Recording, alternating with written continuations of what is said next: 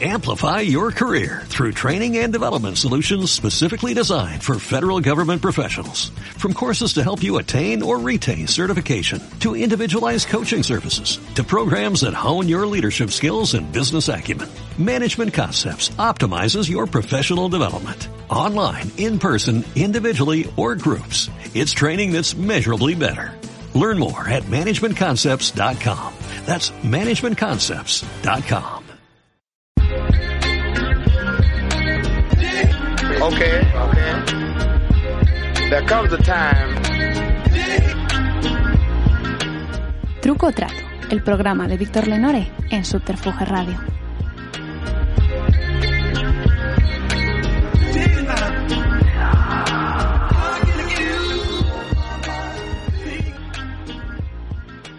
Bienvenidos a una nueva edición de Truco Trato, el programa de entrevistas de Subterfuge Radio. Hoy tenemos con nosotros a Ramón Espinar. Eh, muchas gracias por venir, Ramón. Nada, muchas gracias a vosotros por invitar vaya día para hablar, ¿eh? sí. Eh, a Ramón le conocéis todos, pero hay que decir que es politólogo, exalto cargo de Podemos, ha sido a las tertulias y nuevo en Twitch, que ha abierto un canal que os recomiendo mucho, eh, mucho seguir. Eh, bueno, como estamos en este día tan señalado, me gustaría preguntarte, a mí lo que más me interesa de todo esto es, ¿tú crees que se puede rearticular una oposición a Ayuso en los dos, años que quedan?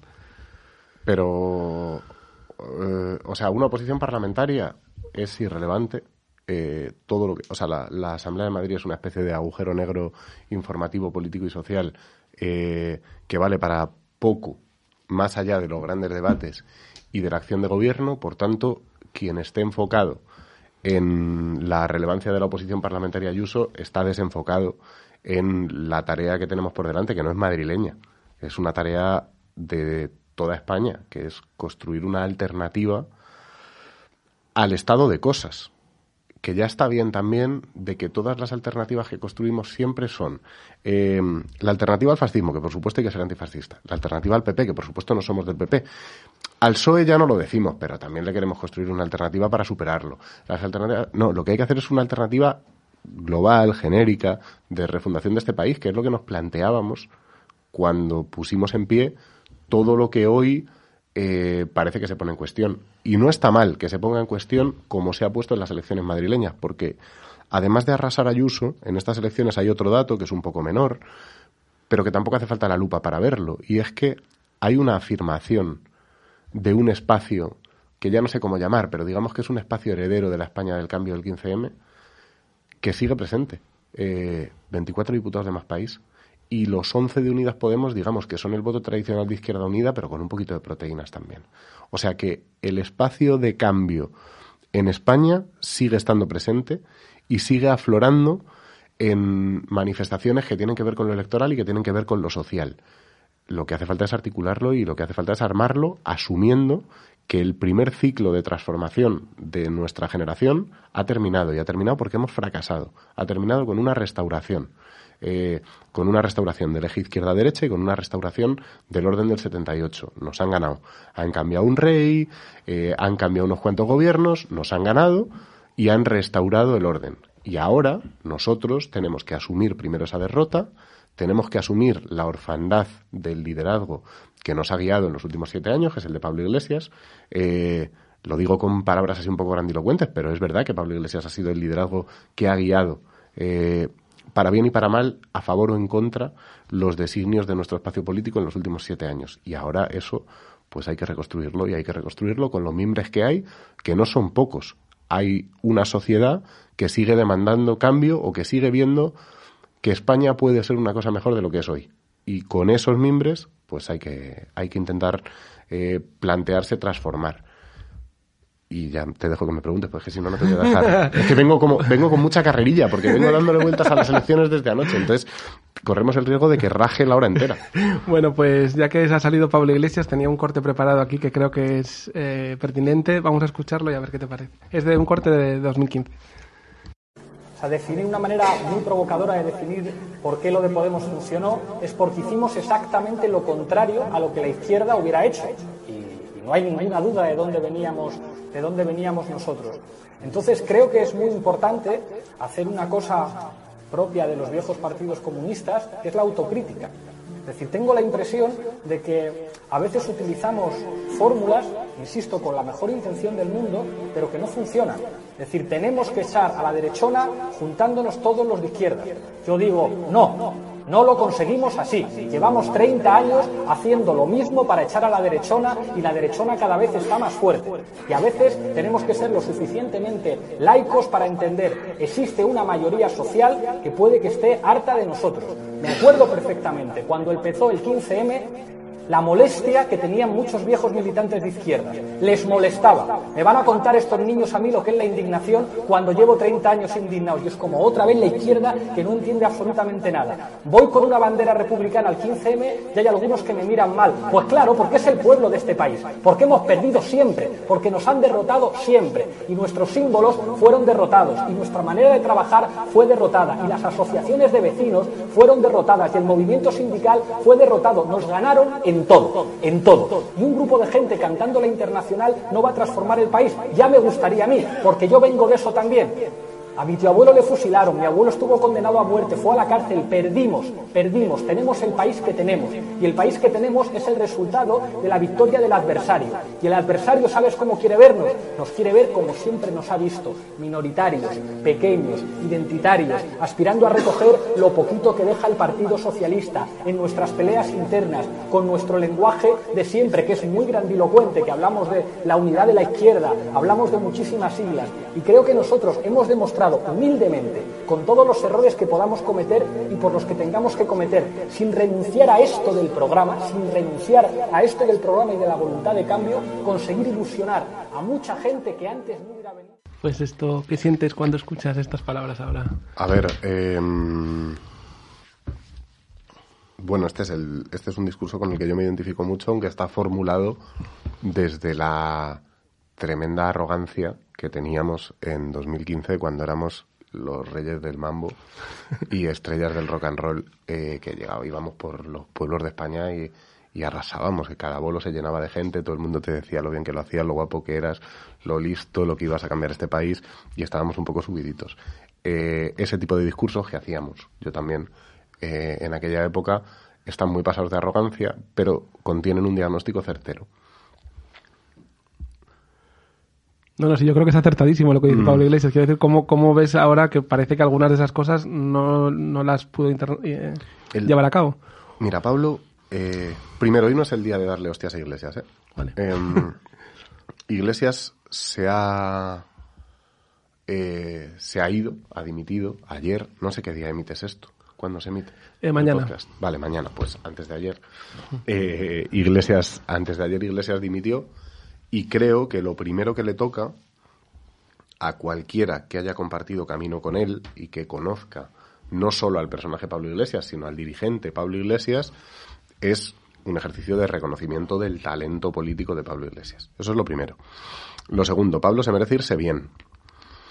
¿Por qué se merece irse bien? Fundamentalmente porque todos nuestros enemigos, los enemigos comunes de nuestro espacio político, eh, van a intentar humillarle ahora y van a intentar humillarle para humillarnos a todos. Van a intentar decir que lo que nosotros representábamos, que era eh, casi antropológicamente un ejercicio de rebeldía de un país eh, que, entre otras cosas, además de lo ideológico, además de lo político y además de lo estructural, un país prácticamente secuestrado en términos de, poder político por una misma generación, desde el año 78 hasta 2008, eh, hubo una generación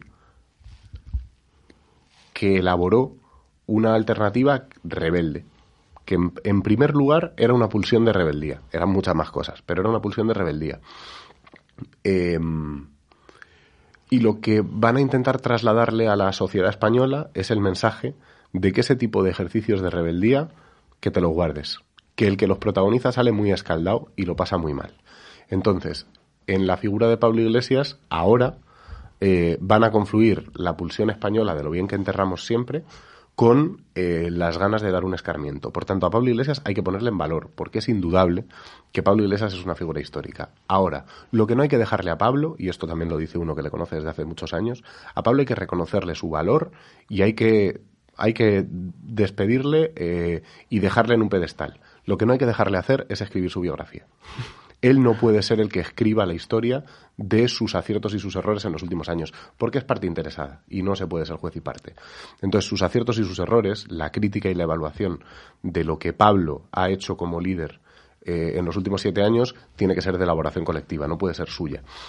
Entonces, convive, digamos, la pulsión de, joder, de la emoción, del líder de los últimos siete años que se está marchando y que se está marchando a diez días del décimo aniversario del 15M, cerrando ya del todo el epílogo del ciclo político que ha marcado nuestra generación y que la va a marcar ya para toda la vida, porque solo eres joven una vez y tu juventud te marca ya para toda tu vida. Eh, a la vez hay que pelearse un poco con esto de darle una entrevista al Corriere de la Sera, decir que yo he sido más grande que Berlinguer porque he llegado al gobierno, y este tipo de cosas que a Pablo no hay que dejarle hacerlas. No hay que dejarle hacerlas, porque si le dejamos que las haga, Pablo es un gran storyteller, decía hoy uno de sus... Em, Don Pedro Ballín, ¿no? Uno de sus periodistas afines. Eh, decía que es un gran storyteller. Bueno, pues sí, es un gran storyteller. Entonces, nos puede embaucar y nos puede contar una historia que es...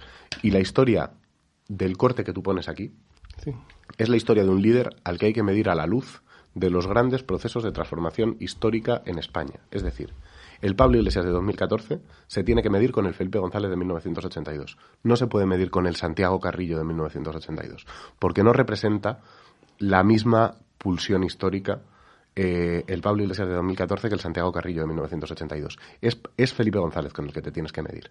Felipe González representaba un proyecto, tenía un equipo, y representaba una idea de España que llevó adelante en los años siguientes.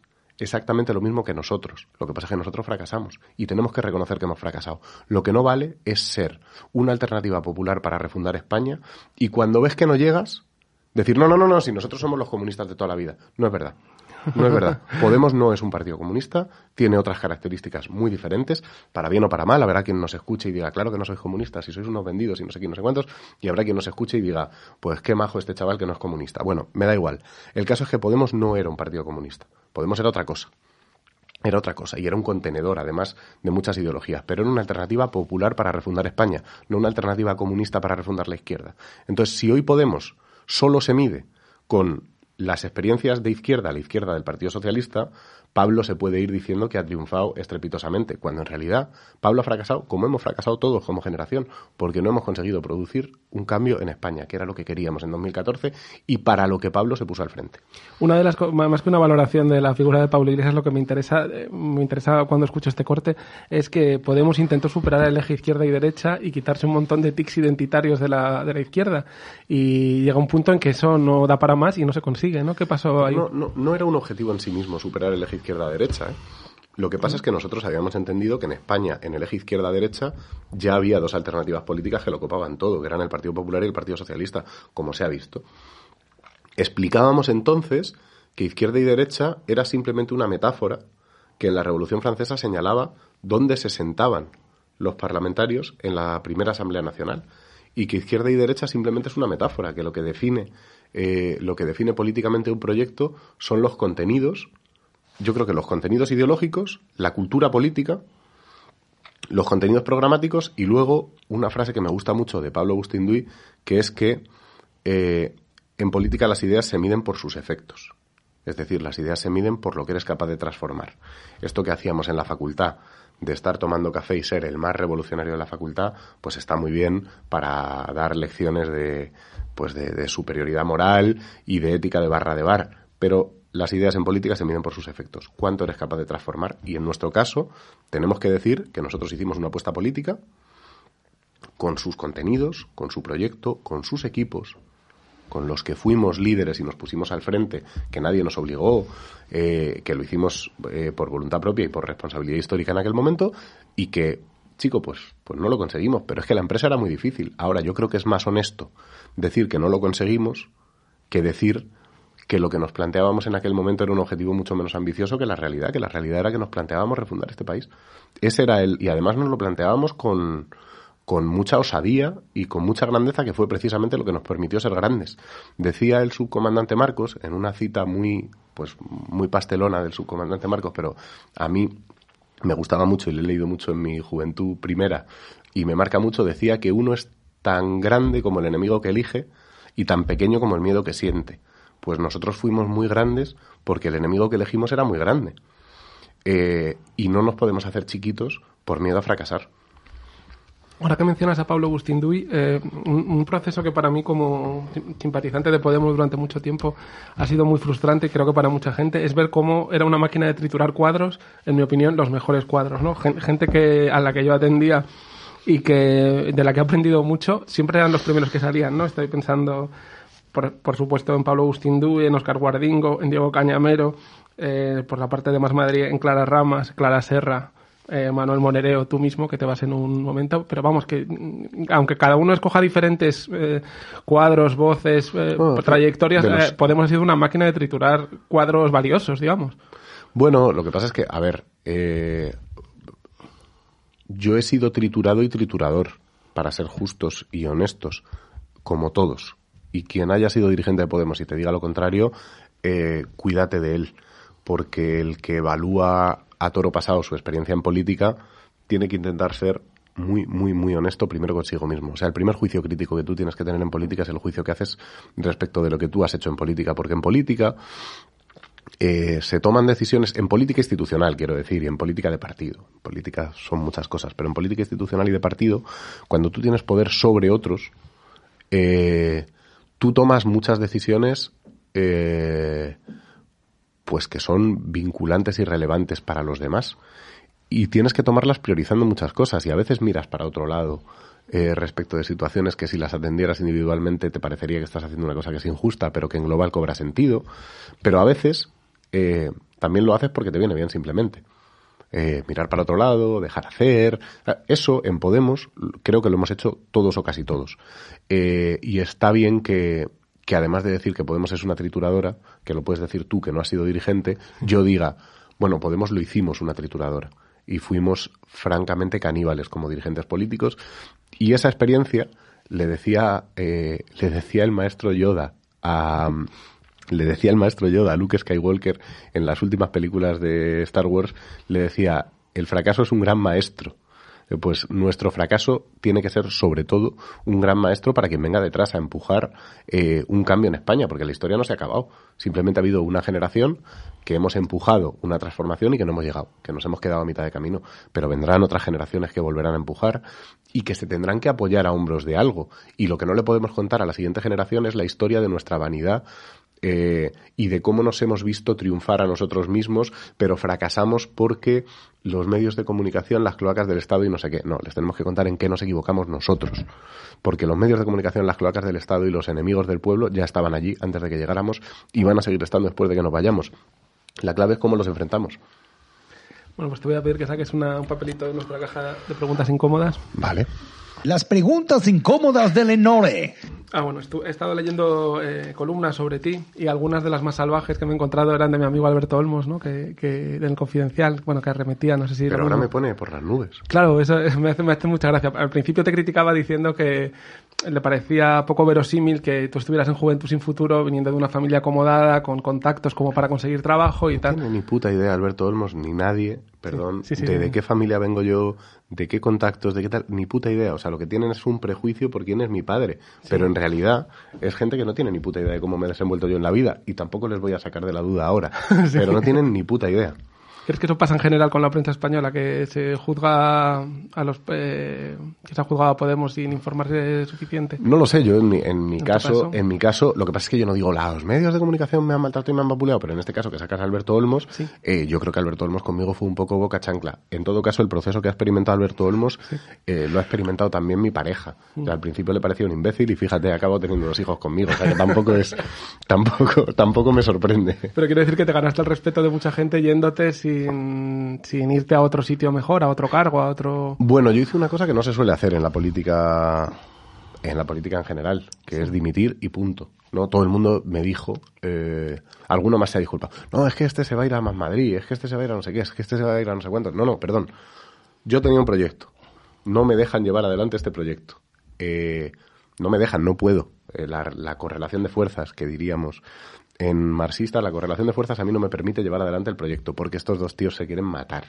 que eran Iglesias y Rejón, y quieren romper todo aquello por lo que yo estoy trabajando en la dirección de Madrid. Pues yo me piro y además asumo mi fracaso y mi parte de culpa en la ruptura de este espacio y hago autocrítica. Y así fue. Y así fue. Es verdad que ese es un ejercicio poco habitual en política, pero creo que nosotros, y esto sí me lo creo, nosotros no vinimos a la política a derrochar superioridad moral, pero sí a ser éticamente coherentes. Y nosotros que habíamos dicho que nos íbamos a conducir y a comportar de una determinada manera, nos teníamos que comportar así. Por cierto, Iglesias ha dimitido muy bien también en ese sentido. Iglesias se ha ido muy bien. Has apuntado una cosa antes que es importante, que es que vivimos el epílogo o el fin del ciclo eh, del ciclo del 15M, pero su epílogo también. Me gustaría que me dijeras cuándo crees que se jodió, cuándo se empezó a torcer eh, las posibilidades del 15M, las posibilidades políticas. Cuando se jodió el Perú. Exactamente. No sé cuándo se jodieron las posibilidades políticas. Eh, de, hecho, nunca se joden del todo. La historia nunca termina. Hay una lectura que te dice que, en realidad, esto es una historia de éxito porque ahora Unidas Podemos está en el gobierno. Eh, esa es una lectura. No es la mía.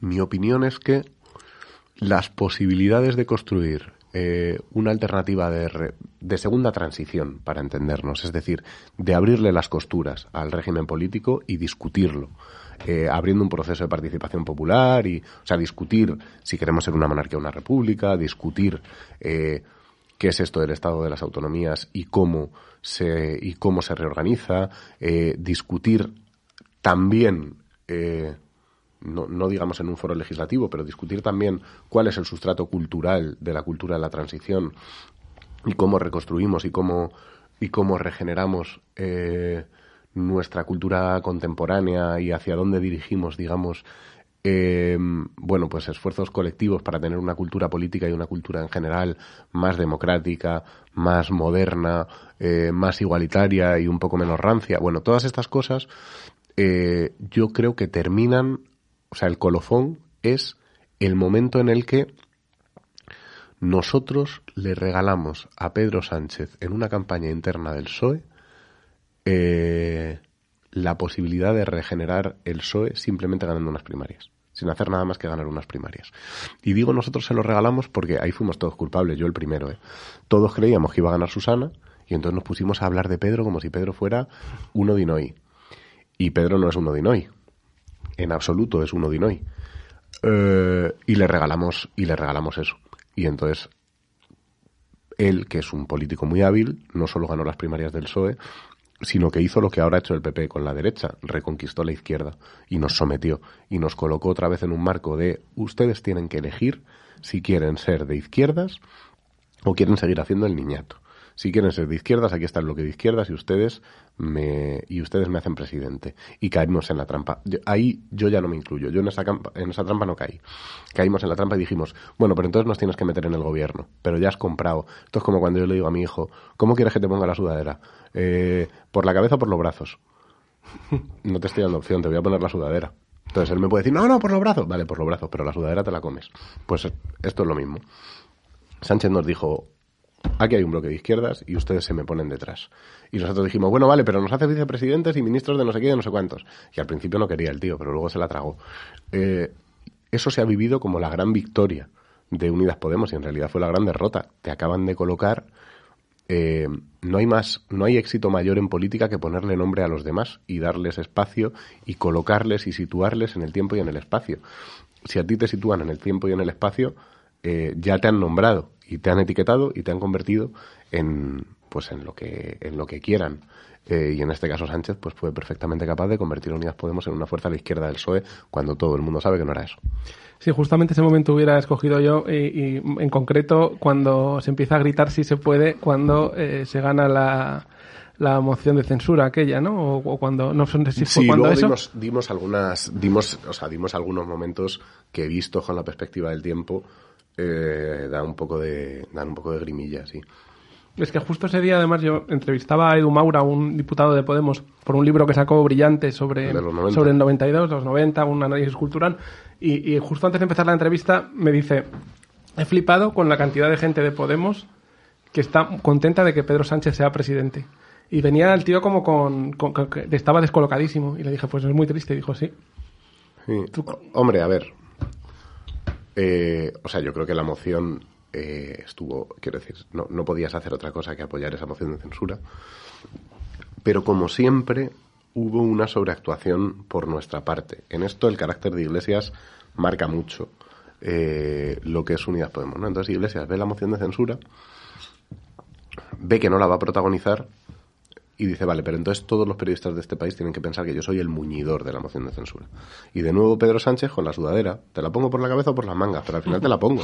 Claro, yo saco adelante la moción de censura. Que tú quieres ser el muñidor de la moción de censura y el que ha hablado con el PNV y con Esquerra y los ha traído a votar y no sé quién, no sé cuántos, pues sé, tú muñidor, yo presidente. Y así te van colocando, te van colocando, te van colocando y sin darte demasiada cuenta te han hecho bastante pequeñito respecto a lo que tú podías ser. Porque yo creo que al Pedro Sánchez hasta 2018 era ver a Pablo Iglesias y le temblaban las piernas. Y ahora no. Y ahora no. Eh, te quiero preguntar por una tesis muy retorcida, pero que a mí me, me, interesa mucho, que es la de Federico Jiménez Los Santos, cuando dice, si en 2015 mm, Pablo Iglesias se envuelve en la bandera rojigualda, eh, hoy sería presidente del gobierno. Esto lo dice como dos o tres años después. Yo, eh, tuvimos el debate en la marcha del cambio, de si había que sacar bandera de España o no. Y, mm, y a ver, también hay una cosa que tiene que ver con la cultura política y con una cosa que los politólogos llaman path dependency, que es básicamente tu historia. Eh, es muy difícil que la izquierda española, eh, que salió en la marcha del cambio, porque a ver, no nos equivoquemos, aunque nosotros estemos diciendo que Podemos tenía que interpelar al conjunto de la sociedad para refundar España y no solo a la izquierda para refundar la izquierda, eh, la mayoría de la gente que salió a la calle con Podemos y que votó a Podemos era de izquierdas. Eh, bastante de izquierdas, diría. A esa gente le va a costar mucho siempre sacar una bandera roja igual a la calle y es difícil que eso pase. Y si lo organizas de una forma artificial, pues es que puede ser peor el remedio que la enfermedad, porque a lo mejor entran 30 chavales con banderas rojigualdas, porque lo has organizado desde la sede, y salen a hostias con otros 50 que hay en la manifestación, y entonces ya la imagen no es que haya o no banderas rojigualdas, sino que a, lo, que a los de las banderas rojigualdas les han pegado. Entonces eh, se decidió que, que, que, mejor no hacer nada y que fuera la voluntad popular la que se expresara de forma eh, de forma libre y entonces lo que aparecieron fueron pues banderas con y martillos y republicanas que es lo propio de nuestra tradición política llevadas por pues supongo que chavales de colectivos mm, de izquierda radical lógicamente eh, no sé si llamarlos de izquierda radical, muy de izquierdas, o, pero vamos, pues, pues nada, pues eso es lo que apareció y no aparecimos con banderas rojigualdas.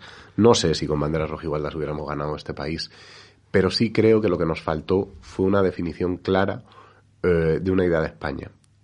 Yo no soy, eh, yo no soy nacionalista español, pero me gustaría poder ser patriota.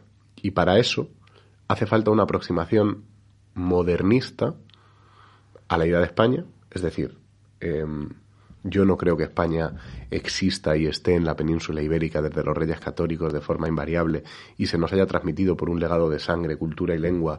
no, yo creo que España puede ser eh, un proyecto colectivo y una voluntad de ser juntos y de ser en común. Para que España sea ese proyecto colectivo y esa voluntad de ser juntos, que es básicamente lo que para mí es una patria, para que España sea una voluntad de ser juntos, de una patria democrática, para que España sea esa voluntad de ser juntos, tiene que haber quien la enuncie y tiene que haber quien la dispute. Y en eso nosotros creo que apuntábamos maneras, pero nunca rematamos a gol. Y luego está que la cuestión candente del modelo territorial, que también parece que no había un, modelo territorial claro y que se han ido dando bandazos, ¿no? No sé sobre, tú. sobre todo, joder, no teníamos definición, es decir, tú es la metáfora del partido de fútbol y del árbitro. Tú no puedes, no puedes ir con el árbitro en el partido de fútbol. Y nosotros, en todo el conflicto catalán, eh, en todo el proceso, hablábamos de metodología todo el rato. No, lo que hay que hacer es un referéndum. ¿Pero un referéndum para qué? Claro, porque yo estoy de acuerdo con que se haga un referéndum. Es decir, si cualquier parte de España manifiesta, de España o de lo que sea, manifiesta de forma mayoritaria la voluntad de que se haga un referéndum sobre cualquier cosa, en democracia hay que hacerlo. En democracia hay que hacerlo, hay que hacer la consulta. Ahora, ¿cuál es tu posición respecto de esa consulta? Y tu posición respecto de la consulta no es un sí o un no, porque a la pregunta de si Cataluña tiene que ser independiente, la respuesta de nadie es sí o no, pero ni siquiera la de Torra y Puigdemont es sí o no. Siempre la respuesta es un poco más compleja. Yo creo que nuestra respuesta no era el confederalismo. Nuestra respuesta no era hay una nación catalana y hay una nación española y esa especie de follón por el cual nadie sabía. Nuestra respuesta tenía que ser nosotros queremos ser los que articulan una idea de España con la que se pueda entender Euskadi y Cataluña. Nosotros tenemos que ser los que articulan en positivo una idea de España hacia el futuro. Y no, eh, es decir, nosotros no podemos comprar la idea del Partido Popular de España, la que arma el Partido Popular en sus discursos. Yo me acuerdo del Congreso este que ganó Casado, joder, era espectacular cómo salían. Yo me vi todos los, yo soy muy, muy fan del folclore de la derecha española, eh, porque lo hacen muy bien, porque son muy buenos. Y salieron Cospedal, Soraya y Casado y hacían discursos diferentes, pero los tres marcaban quiénes somos, qué es España, qué es el PP y a dónde vamos. Y lo tenían clarísimo. Y esos cuatro elementos estaban clarísimos en su discurso y era pa, pa, pa, pa, pa, como un tractor. Tucu, tucu, tucu, tucu, tucu, tucu. Y luego ya, pues yo, además de todo esto, eh, soy joven. Yo, además de todo esto, soy de la Gürtel, yo de la Púnica. Y entonces ahí, entre ellos tres, se, se disputaron el liderazgo. Pero los elementos clave de su proyecto político, de rumbo, de orientación y de identidad, los tenían claros. Coño, tú no puedes aspirar a gobernar un país sin tener una idea sobre ese país. Y a nosotros nos faltaba definirla, en realidad porque teníamos varias. En realidad porque no teníamos una, teníamos varias. Y no sé por qué nunca fuimos capaces de... de porque en otras cosas... Eh, fuimos capaces de imponerlas y aplastar a quien se pusiera por delante para imponerlas, pero en esto no, en esto no cuajo. Esto que dices de que siempre que hay una mayoría que pide algún referéndum en democracia hay que hacerlo, eh, visto el resultado de las, de las elecciones de ayer, puede tener casos extremos. Por ejemplo, si, si las bases políticas de Ayuso quieren que Madrid se independice y convertirlo en un paraíso fiscal como Mónaco, no creo que España tenga que ceder a esa... No, es que no va a pasar. Esta es la típica, esta es la mítica. Es que no va a pasar porque en el corazón de en el corazón de la victoria de Ayuso está la idea de España de la derecha. eso no es, eh, eso no es, o sea, esto de que ahora Ayuso es nacionalista madrileña, eh, creo que solo lo puede pensar un perfecto iletrado. Eh, la idea de Madrid de Ayuso, la que está poniendo encima de la mesa, en realidad Ayuso lo que está diciendo es que Madrid sigue siendo muy de derechas, sigue siendo muy de ellos, y que en Madrid se nota de verdad la idea de España del Partido Popular aplicada y llevada a la práctica, y que mientras gobiernen eh, pues estos tíos del socialcomunismo, ella va a levantar aquí en Madrid la bandera de la libertad, que es exactamente, exactamente, exactamente el discurso que hacía Esperanza Aguirre cuando gobernaba Zapatero y le funcionaba como un cañón, le funcionaba como un cañón. Encima, con una pandemia por medio, pues ya ni te cuento, claro. O sea, em, funciona muy bien, al PP le funciona, han aplicado una fórmula que funciona muy bien. Ahora pensar que eso eh, implica un regionalismo madrileño, no, no, es que identidad no es nacionalismo ni regionalismo. Es decir, Ayuso está estableciendo una identidad madrileña que se basa fundamentalmente en un determinado tipo de nacionalismo español y en un cierto em, patriotismo orgánico de la derecha, como la España de bien. Te voy a pedir que saques otra de nuestras preguntas incómodas. Vale. Las preguntas incómodas de Lenore. Bueno, esta me interesa mucho. Eh, eh, Podemos para mí no era solo un proyecto político, sino también un proyecto cultural. Yo recuerdo que tú y yo dimos una charla en La Morada. Se suponía que las Moradas iban a ser una red de casas del pueblo. Se hizo una revista que se llamaba La Circular. Eh, pero yo no he visto ese proyecto cultural desarrollado en ningún sitio. De hecho, cuando gana Carmena en Madrid, a mí me parecía una especie de espectro de Tierno Galván, con, con la, la, misma visión cultural que Tierno Galván. Cuando veo los actos de cultura, por ejemplo, de Más País, no por, ya por no hablar de los de Podemos, que parecen cultura comunista antigua, los demás países no van nunca más allá de la cultura del PSOE. O sea, aparte de los fracasos y aciertos políticos que ha tenido Podemos, yo creo que hay un fracaso cultural ahí muy grande. No sé cuál es tu opinión. Pero, ¿Esto es una pregunta incómoda? Yo esperaba, o sea, yo de, Joder, yo de, de la, del, ro, del rojipardismo eh, políticamente incorrecto esperaba que me pusieras contra la espada y la pared o que me llamaras, o que me llamaras Spi Black. Esto es una, esto es una pregunta comodísima, tío. Pues cuenta, cuenta. Esto es una pregunta comodísima. Eh, Lo mismo es cómoda para ti, incómoda para Podemos. Yo creo que fue, eh, o sea, yo creo que el problema fundamental de el modelo de burocracia de partido que establecimos en Podemos es que eh, era una formación política de matriz popular, populista si quieres, a la que rápidamente le sobró la gente. Entonces, no era un problema solo de la, no era un problema solo de la cultura. Eh, sino que es que rápidamente los círculos yo me lo, yo era secretario general del partido en Madrid, que era el partido con más círculos, y yo me yo soy muchas cosas en la vida, pero pero no soy malintencionado ni descreído. Yo me creía mucho mi trabajo y me creía mucho lo que hacía. Y yo me he pasado, esto te lo puede decir cualquiera, muchísimas horas recorriendo círculo a círculo la Comunidad de Madrid. Pero, o sea, yo todas las semanas, todas las semanas hacía tres o cuatro actos. Todas las semanas. Iba y hablaba y escuchaba y me quedaba y me tomaba una caña con unas ojeras por aquí muchas veces de verdad que reventado y sin voz, pero iba, iba y me lo tomaba como que, como que eso era una tarea que, y siempre, macho, llegaba a mi casa, leía un poco, apagaba la luz, me daba así la vuelta, ponía la cabeza en la almohada y pensaba, ¿para qué cojones valen los círculos en Podemos? No toman decisiones vinculantes, no elaboran documentos, no participan de los procesos de toma de decisiones. Son como las peñas de los equipos de fútbol. Apoyan y de vez en cuando viene uno de la directiva o un jugador, se come con ellos un cochinillo, le aplauden y se va a su casa. Pero lo que hemos establecido es un modelo de peñas de los equipos de fútbol. Entonces, con ese modelo de peñas de los equipos de fútbol, los círculos terminaron siendo lugares de encuentro mm, de gente muy militante. La mayoría de la gente se fue. La gente que quería, eh, de gente muy militante y digamos y con una cultura política muy precisamente de la transición, muy pasiva. Con una cultura política, y esto no, no, es, no es despectivo, sino simplemente es constatar un hecho. Uno de los elementos que caracterizan la transición política en España, especialmente además en la izquierda, es una idea de mando, lealtad, disciplina y delegación súper férrea. Súper si tú piensas en el Partido Comunista de España, en la transición a la democracia, era probablemente la organización menos democrática que había en el país, incluidas las franquistas. Probablemente era la menos democrática. Y había una cultura de la lealtad, del mando, de la confianza en la dirigencia y tal, que era, que hizo que buena parte de la militancia política de izquierda en nuestro país tenga una cultura política muy mm, eso, de peñista, macho, de equipo de fútbol, casi de casi de fan, es decir, de ver tu participación en política casi como un apoyo que luego reproduces en el bar, que luego vas al bar y cuando te estás tomando el vermú con el del PP, que no, que tú eres del PP, yo soy del PC y tal, no sé qué, pero no hay una cultura bien canalizada de participación democrática. Y eso Podemos no lo supo gestionar, no lo supimos gestionar. Yo no fui, no fui capaz y lo intentamos, nos inventamos cosas y tal, pero no, no, no fuimos capaces de, no fuimos capaces de canalizarlo bien.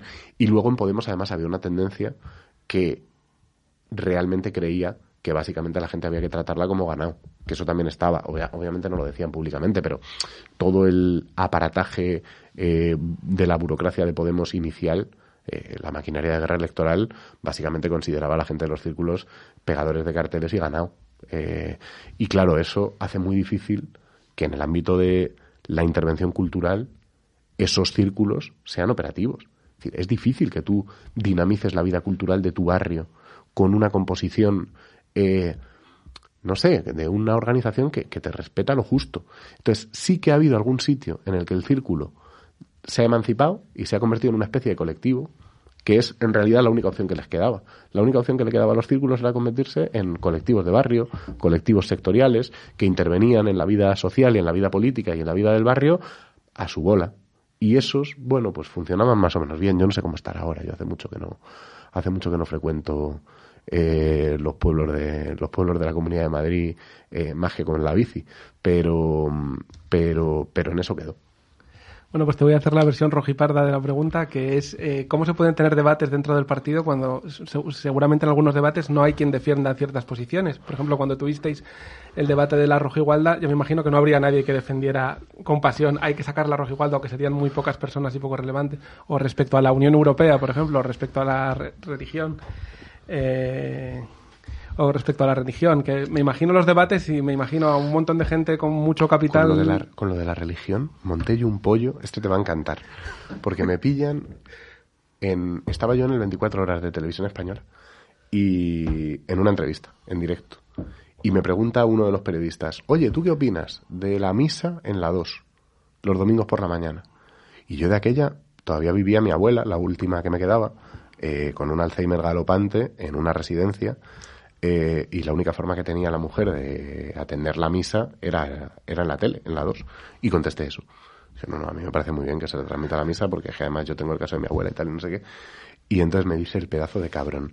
Pues justo esta tarde tu partido ha registrado en el Congreso una moción para quitar la misa de televisión española. Y entonces ya dije, bueno, pues, pues, pues no estoy de acuerdo, ¿qué quieres que te diga? Y, la li- y se lió, se lió, se lió bonita. Se Yo lió bonita. yo me acuerdo cuando hablamos en La Morada que yo cité una, una cosa que había escrito Carlos Fernández Liria, que decía, ojalá la izquierda tuviera una red como, como tiene la iglesia de parroquias, tan cercana a la vida cotidiana de la gente y tal. Y había ahí un montón, quien vi- vino a vernos un domingo por la mañana eran sobre todo jubilados. Y había un montón de jubilados que se pusieron a aplaudir. Eso me, me pareció relevante y también Mm. me parece relevante en general que Podemos fue el partido con la- los cuadros más jóvenes, yo creo, de la democracia española, pero con unas bases donde la gente mayor tiene mucho peso, ¿no? O sea, sí, es sí. una paradoja interesante, no sé qué te hace Es pensar que hay una eso. brecha, pero porque hay una brecha tremenda, es lo que te digo, de, de la lógica de los peñistas y los fans de Podemos.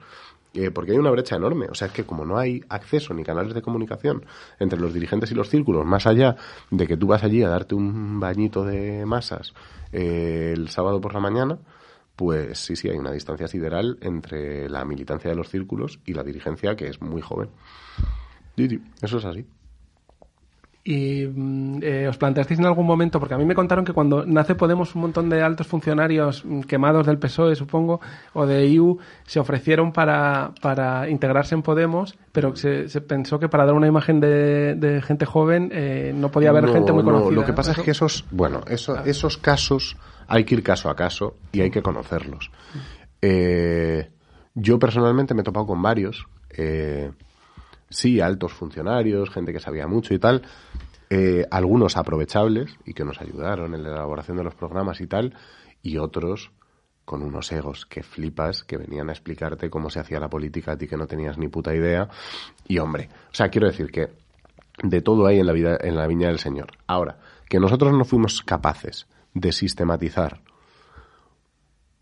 un vehículo, ¿no? un trenecito, una camioneta, para que esa gente que quería venir tuviera un hangar en el que, en el que ser depositada eh, y luego un lugar en el que participar en Podemos, es que eso es así. Si es que Podemos ha funcionado muchas veces a golpe de, a golpe de ocurrencia en la propia rueda de prensa. Si es que yo esto lo he vivido en primera persona. Es decir, ¿qué opinan ustedes de no sé qué y no sé cuántos? Y tú lo cascas y al día siguiente están en el, está en el argumentario y ya está.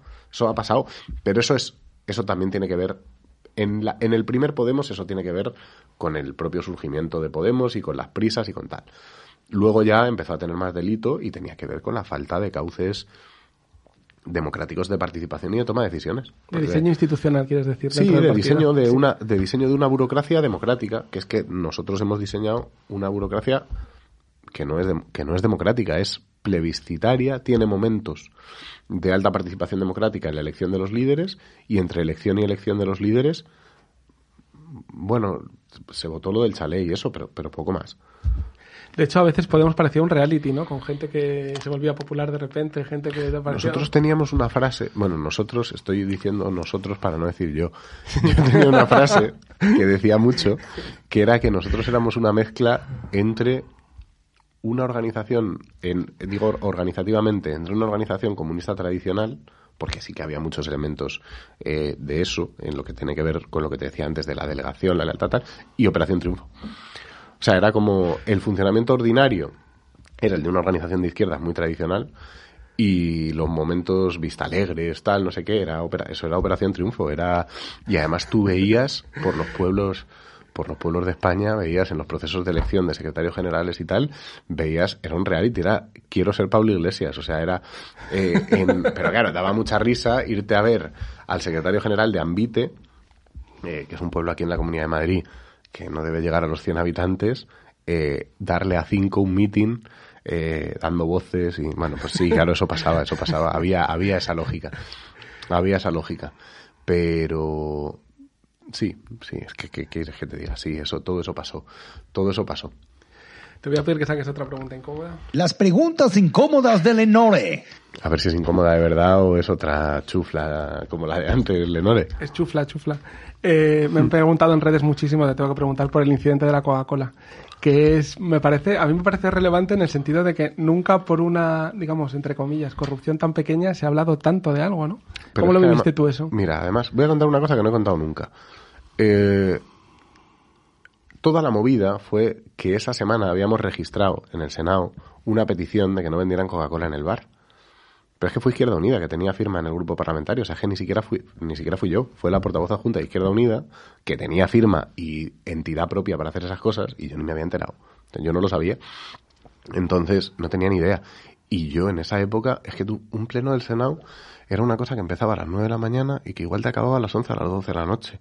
Entonces, pues la alternativa, ahora ya lo puedo decir, la alternativa es la cocaína. Claro, o sea, o te tomas, o, te, o tomas cafeína, o la alternativa, o la alternativa es la farlopa. Es que no hay cuerpo humano que aguante el ritmo y el tute que llevábamos nosotros si no es tomándote bastantes cafés y bastantes Coca-Colas al final del día. Bueno, pues me sacaron la foto y fue un incidente desafortunado, pero eh, me parece de las gilipolleces más gordas que a las que he asistido en la vida política de este país y me la tuve que comer y todavía colea, o sea, es que todavía colea, a mí todavía en redes no, tómate una Coca-Cola, gilipollas, como si eh, que luego además es otra cosa como de es otra cosa como de mm, como de porque en mi caso lo utilizan como un eh, como un indicador inequívoco de mi mediocridad la gente en Twitter que es como pero si te estoy mirando el timeline y eres prácticamente retrasado, ¿qué cojones haces llamándome mediocre a mí por tomarme dos Coca-Colas para no dormirme en el escaño, gilipollas? Pues eso me pasó, sí, y bueno, pues son gajes del oficio y ya está. Bueno, de hecho, en como eso, por 2015 o así hubo varios periódicos europeos, el Guardian, Der Spiegel, que hicieron investigaciones en los parlamentos europeos buscando cocaína y salía que había un consumo habitual eh, de los políticos. No sé si te acuerdas de este tipo de reportajes. Bueno, y de verlo, Y de claro. verlo, Claro, lo que pasa es que estas cosas no, lo que pasa en Las Vegas se queda en Las Vegas, pero vamos, vamos. Sí, sí, claro, hay gente a la que ves, quiero decir que sí se nota en la tele también, ¿eh? Hay gente a la que ves con unos puestones que dices, pero madre del amor hermoso, eh, bon- bonito, bonita, como te vea tu madre, el día que sale justo a hablar en el Congreso de los Diputados, los ojitos que lleva de serpiente, pues sí, claro, claro que pasa. ¿Te parece, Claro que pasa. ¿Te parece que funciona de una manera razonable el Parlamento, el Senado, todo esto? ¿O que es un poco un disparate? En concreto el Senado además es inútil. O sea, me parece... A ver, me parece un disparate, pero me parece también que son eh, lugares que tienen su propia liturgia. Eh, y tampoco sé si es bueno o es malo que tengan esa liturgia. O sea, siempre que se quede en el terreno de la liturgia y no sea, digamos, paralizante o imposibilitante de determinados, de determinados cambios. Eh, sobre todo lo que me parece es que hay una lógica muy peligrosa en la forma de vida de un diputado, sobre todo, sobre todo el Congreso de los Diputados es lo que te vuelve, o sea, en la escala de 1 a 10, lo que te vuelve más gilipollas es el Congreso de los Diputados. Eh, ahí tienes la sensación de que tú entras ahí y tienes la sensación de que tú eres, de que tú eres muy importante, muy importante, y que la vida de este país eh, probablemente mañana no amanecería si tú no estuvieras al frente de esa responsabilidad en la Secretaría de Acción Institucional de tu partido de la que estás al frente.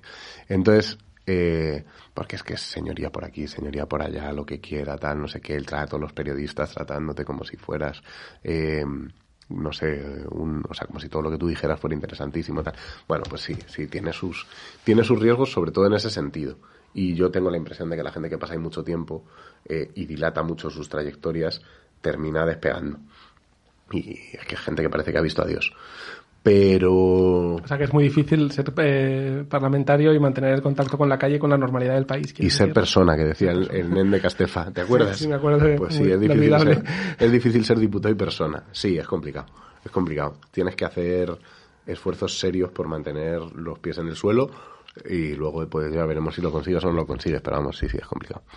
Bueno, pues vamos a acabar con una pregunta que a mí me intriga mucho, que es muchísimos de los llamados políticos del cambio eh, se han apresurado enseguida a escribir un libro con sus memorias, biografías, todo esto. Creo que tú has resistido la tentación cuando creo que eres una de las personas que ahora mismo tenía cosas interesantes Es que que, contar como, la que, como algunas no- de las que acabas de contar ahora. Esto no lo debería contar, pero te- yo tengo, no, no sé, bueno, no sé si lo debería contar, que se cabreen eh, y que hagan lo que quieran. Eh, es que lo tengo a medias. Lo tengo, pero lo tengo a medias por una razón, porque tengo dos críos pequeños y no hay Dios que lea, escriba ni produzca actividad intelectual más allá de un artículo que me lo escribo en una hora, eh, robándole pues robándole un ratito a las 11 de la noche, eh, tal, para mandarlo a un periódico, tal o no sé qué, pero, pero y lo del libro eh, lo tengo a medias, además tengo a mi entorno, especialmente a mi chica, eh, bastante cabreados porque llevo casi un año dándole vueltas al puto libro y no y no lo y no lo termino, pero pues cuando lo termine y esté eh, seréis los primeros en saberlo.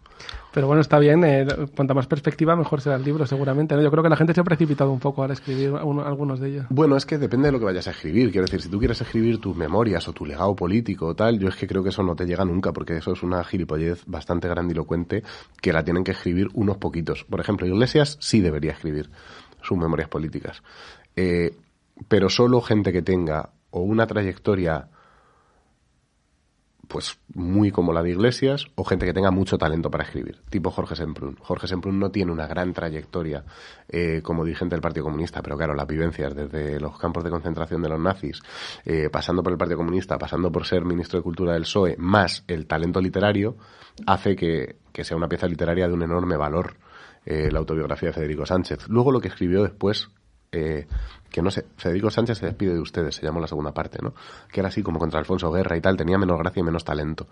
Pero, pero bueno, pues eso, o mucho talento literario o una vida política eh, más interesante que la que yo tuve. Eh, pero lo que sí puedes hacer, y creo que es una obligación, es trasladar tus reflexiones sobre el ciclo político que has vivido. Y esas las puedes trasladar como quieras, las puedes trasladar en podcast, en Twitch, en un libro o en un artículo.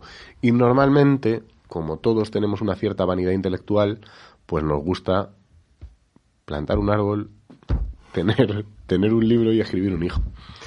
bueno, pues muchas gracias Ramón por venir y contarnos estas cosas tan interesantes y gracias a todos los que escucháis este podcast cada semana. Nada, muchas gracias a vosotros. Amplify your career through training and development solutions specifically designed for federal government professionals. From courses to help you attain or retain certification, to individualized coaching services, to programs that hone your leadership skills and business acumen, Management Concepts optimizes your professional development. Online, in person, individually, or groups, it's training that's measurably better. Learn more at managementconcepts.com. That's managementconcepts.com.